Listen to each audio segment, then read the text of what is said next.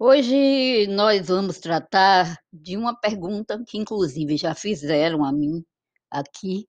Nós vamos tratar da questão da cura pra depressão.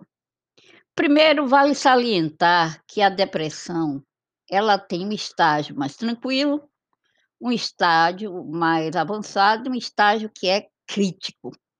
Então, a depender do estágio, nós vamos ver como levar essa doença, que não é uma doença que você cura dando remédio, a depressão é uma doença crônica.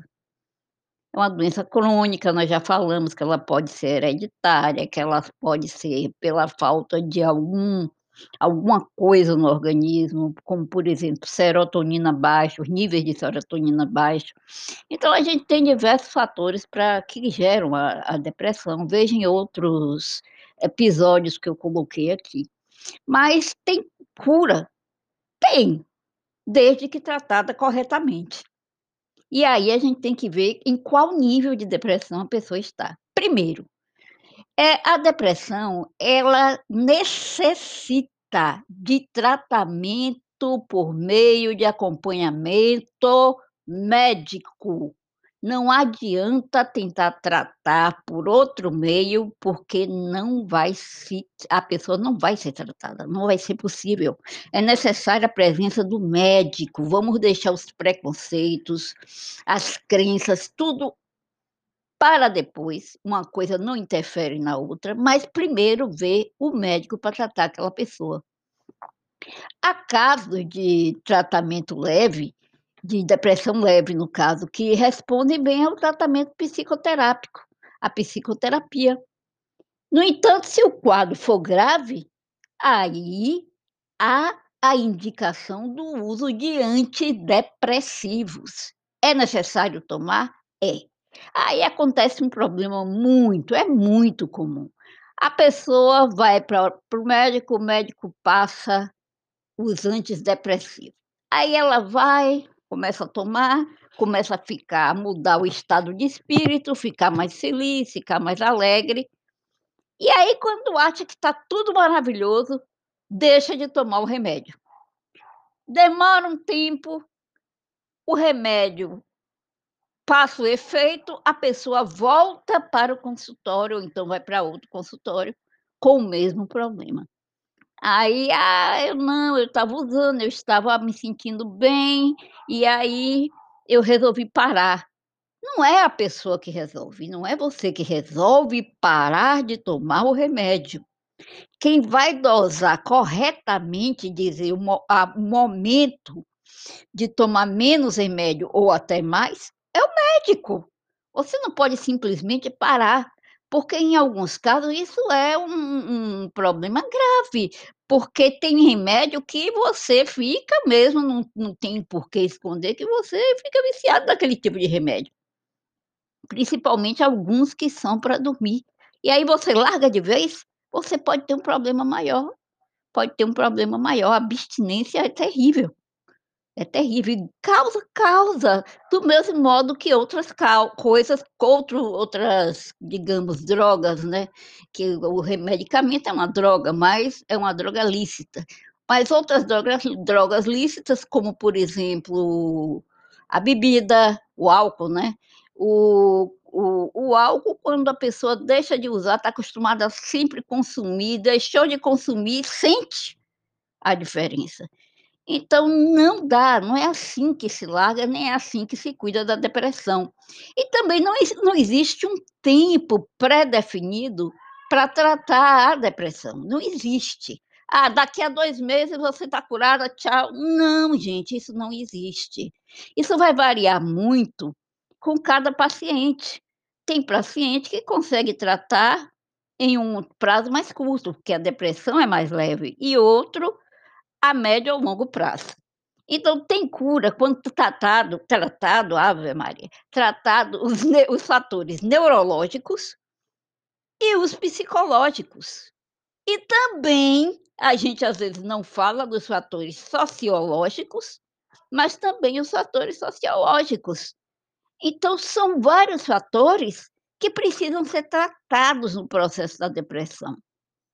Digamos que a pessoa está na na escola e teve uma depressão profunda, sofre bullying e ninguém dá atenção àquilo que está acontecendo. Aquela criança, já pode ter uma dis predisposição à depressão.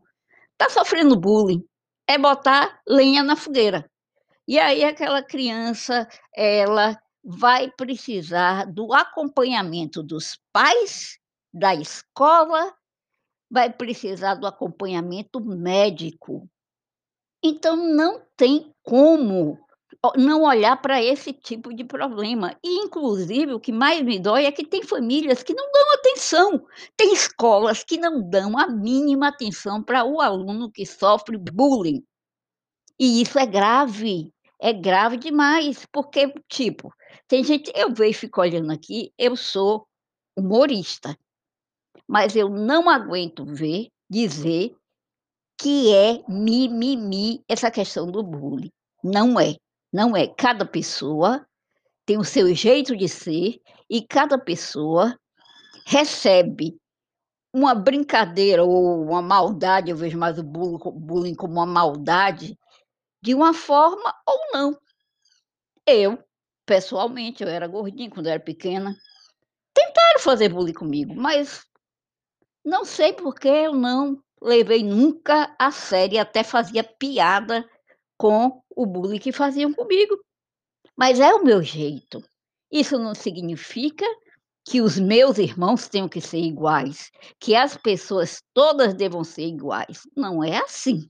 A gente tem que saber aonde pisa e como pisa, porque a mente humana é uma terra totalmente desconhecida, diferente. Ninguém é igual a ninguém. Eu já disse isso aqui também milhares de vezes, ninguém é igual a ninguém. Então, como você vai dizer: "Ah, é frescura, ah, é mimimi". Porra, eu odeio esse termo mimimi, para as coisas que são sérias. Eu não suporto, porque é você jogar para escanteio a seriedade e permitir que a maldade aconteça. Tem gente que não gosta de falar disso, mas é, é. Então, o medicamento, gente, voltando, o medicamento ele é muito importante no tratamento da depressão. Então, vai curar? Ela vai ter uma vida normal e feliz? Vai, mas ela tem que continuar tomando medicamento enquanto o médico mandar. E outra, o o acompanhamento psicoterapêutico, ele também é muito bom para quando a pessoa já está curada. Então, no primeiro momento, você passa pelo psicólogo, que lhe indica o psiquiatra, e quando você se sente curado, ou o psiquiatra é quem vai dizer: "Agora você vai de volta para o acompanhamento psicoterapêutico". Quando eu falo disso, eu estou me referindo a uma coisa, eu não sei se vocês já repararam, mas a nossa cabeça é como uma caixinha de surpresa, aquela caixinha preta do avião, que a gente fala, né, a caixinha preta do avião. Ali dentro estão escondidos os maiores segredos, segredos que às vezes nem nós mesmos sabemos que eles existem, mas eles estão ali, guardados. E aí você precisa, às vezes, buscar dentro daquele segredo, dentro daquela caixinha, esse segredo, tentar retirar ele e falar sobre ele com o psicoterapeuta. É necessário fazer isso, é necessário. Eu passei por um médico muito bom, infelizmente ele já se foi, e o o que ele fazia? Ele fazia até sessão de uma coisa que ninguém dá muita atenção, ninguém liga muito, mas está muito relacionada à questão da ansiedade e da própria depressão. É a hipnose. Ah, isso não existe. Ô Camila, qual é a hipnose? Freud conseguiu descobrir isso por um meio doloroso. Quem assistiu a série não tem muita mentira naquilo ali não. Foi um meio doloroso. E esse meu médico, ele fazia também a hipnose, ele era, como é que se diz, psiquiatra e tentou fazer hipnose. E e através disso eu consegui aprender a meditar. Que é uma coisa que é difícil. Quem tem de ansiedade demais, não consegue meditar. É muito difícil, precisa começar, ir tentando, tentando, entrando naquilo que está ouvindo, entrando naquele som, se é só o som, mas tem que tentar, tentar ouvir as palavras, seguir aquelas palavras. Isso é muito bom. É muito bom, você vai dentro de você e às vezes você descobre coisa que você não imagina. Você faz: "Meu Deus, eu tinha isso". Eu nunca tinha me lembrado que esse episódio me causou muita tristeza. Eu nunca imaginei que uma besteira tão grande pesou tanto na minha cabeça. E pesou, às vezes, nem nem sempre pelo fato daquele pequeno episódio, podia ser um episódio pequeno, mas de você já ter a depressão. E ali foi aquele episódio pequeno, foi o seu gatilho. Então são essas coisas, gente, que a gente precisa olha, ninguém pode jogar fora nada disso, nada disso. E existem atividades que podem ajudar a cura da depressão. Uma coisa que me ajudou bastante foi a psicoterapia. E como é que se diz? A psicoterapia era arte-terapia, na verdade. Eu fiz arte-terapia. Gente, foi um trabalho fantástico que eu consegui fazer aqui na Bahia, com a doutora Kátia Leone. Ela fez um trabalho maravilhoso e também com Inaê. Era Kátia Leone e Inaê. Eles sentavam com a gente e faziam essa essa arte-terapia em grupo. Isso foi fantástico, tirou muita coisa que muito peso das minhas costas, pode-se dizer. Eu aprendi que é necessário a gente chegar mais perto da cura da depressão. O mais perto possível, mesmo que você não melhore, continua teu teu medicamento, continua sua psicoterapia e você vai pelo menos viver em paz. Nada nesse mundo, gente, vai, como é que se diz, ser melhor para qualquer pessoa do que a paz. Quando você está em paz, a mente, o corpo, eles vão relaxando, vão trazendo como é que se diz? A gente às vezes fala assim, a mente e o corpo, mas as 2 coisas acabam sendo uma, viu. Porque a depressão causa doenças físicas, doenças físicas. E aí eu eu uso muito a meditação guiada, Faço atividade física, tem gente que fala: "Ai meu Deus, eu não faço atividade física sozinha". Nesse período, agora, eu botei um programa aqui, que é um programa que eu pago trinta reais e eu tenho direito a várias atividades físicas. Eu gosto de estar fazendo atividade em casa? Não, mas eu faço porque é a minha saúde, é a minha vida. Então a gente tem que dar eu falei, eu acho que ontem, às vezes a gente tem que dar uma acordada. É o mesmo que você chegar na beira de um lago no inverno, ou de um rio no inverno, botar o pé na água. E aí você faz: "Meu Deus, como está frio!". Mas você tem uma coisa para buscar ali, na outra margem, e só pode ir através do rio. O que é que você vai fazer? Você vai deixar coisas lá? Não vai, você vai ter que meter o pé, se jogar, atravessar, pegar o que você precisa Cair na água de novo e voltar com aquilo que você precisa. Então se joga, gente, na atividade física. A prática do exercício libera hormônios como serotonina e endorfina. Isso é um tesouro para o corpo humano. Gente, nada pode ser melhor para o tratamento dessa doença. Tem um eu conheci um médico também aqui que ele fazia acupuntura, era doutor Jairo. Ele fazia acupuntura, massagem e fazia a como é que se diz? A terapia também. Aliviava, eu já cheguei lá, assim, muito tensa e saí no céu. Quando é com profissional, não é pegar qualquer pessoa para fazer uma acupuntura em você, nada disso. O reiki também, sinceramente, eu vejo o ser humano como um ser de energia. E você procurar uma pessoa que não lhe transmita boa energia para fazer uma prática, uma pessoa que reclama o tempo todo, mas uma pessoa que está chateada com tudo. Essa pessoa, ela está precisando se curar primeiro para depois curar o o outro, né. Então a gente tem que procurar ver quem são as pessoas que curam. E o reiki é precioso. Também é outra prática de relaxamento e bem-estar que é muito legal, muito legal. E assim, como é que você lida com as pessoas que têm depressão? Muita gente faz: "Ah, meu Deus, eu não tenho condições financeiras de ficar cuidando dessa pessoa, porque requer muito cuidado", eh, como é que se diz? Os amigos e os fa familiares, às vezes dizem: "Ah, pelo amor de Deus, largue disso, levante, venha, isso é frescura".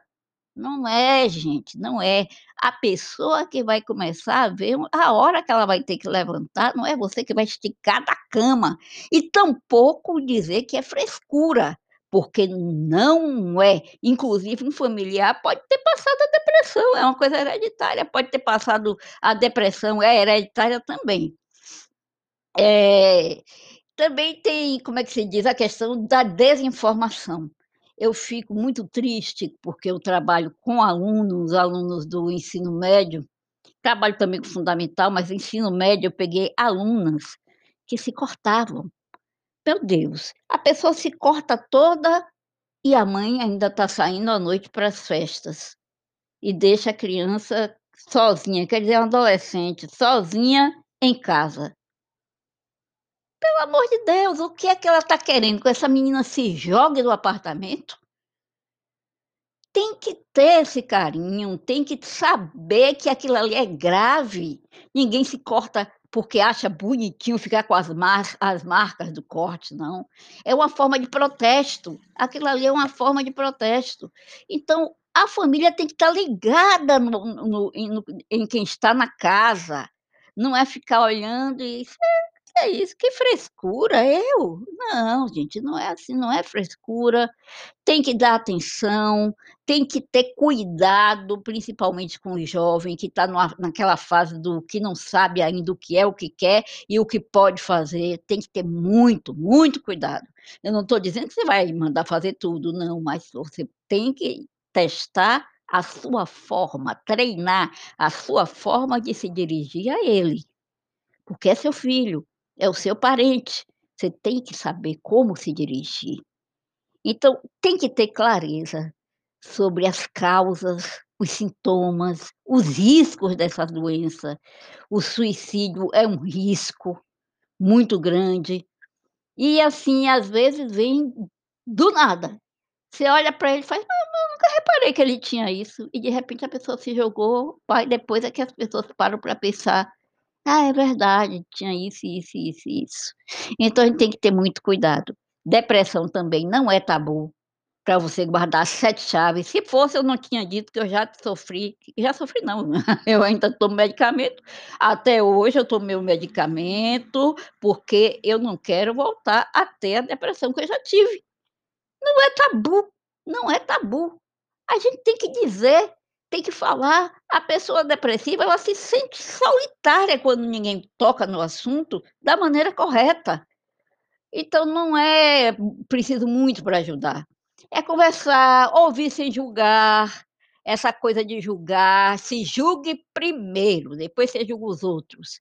E menosprezar os sentimentos das pessoas, olhar assim, ver uma uma frase que eu detesto, detesto: "Você tem tudo, tem gente muito pior, tem gente numa situação muito pior do que a sua e você aí nessa frescura".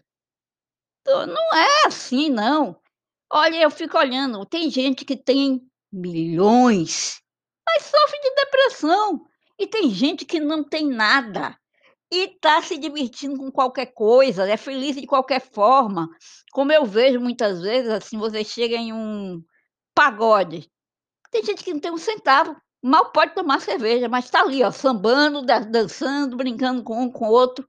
E tem gente que tem milhões que pode tomar bebidas importadas, comer caviar, no entanto, vai ter a depressão. Então isso não tem relação direta.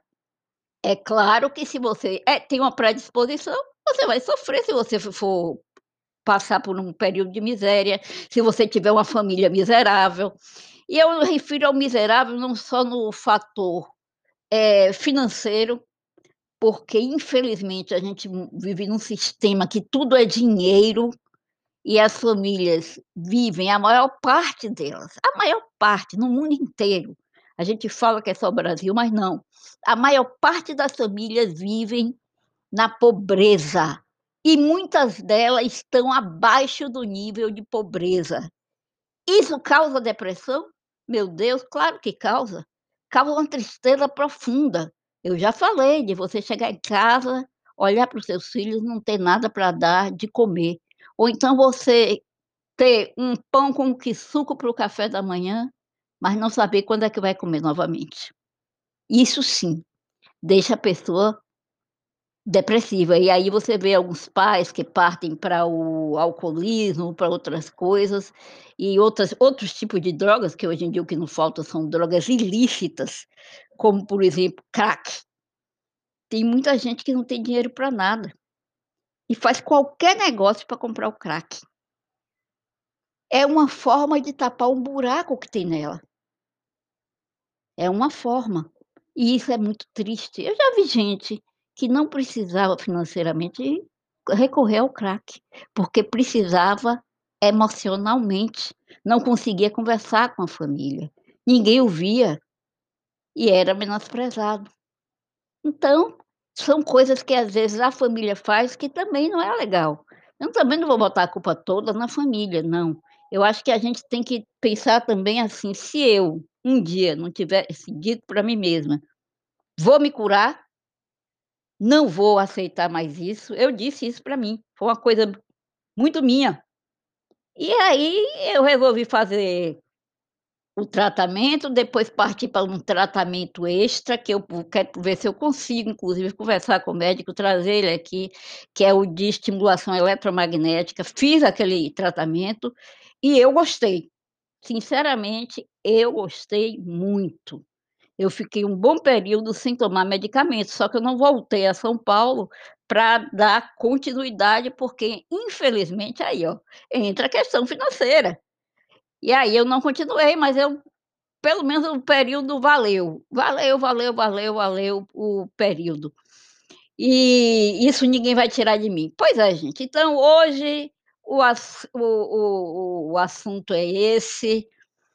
Eh, você pode procurar inclusive sites como o Vitude eh, pra começar a procurar, assim, suas sessões de terapia, saber mais, ver livros sobre depressão, é sempre bom. Eu vou até colocar, se é que eu não coloquei aqui ah não, eu coloquei no meu site, eu tenho um site, é é kalila.com.br. Nesse site eu falo não só da depressão, como de diabetes e outras coisas, então é bom dar uma olhadinha, porque eu sempre coloco de onde eu tiro algumas coisas, sempre boto a bibliografia, claro que a gente tem que dar a César o que é de César.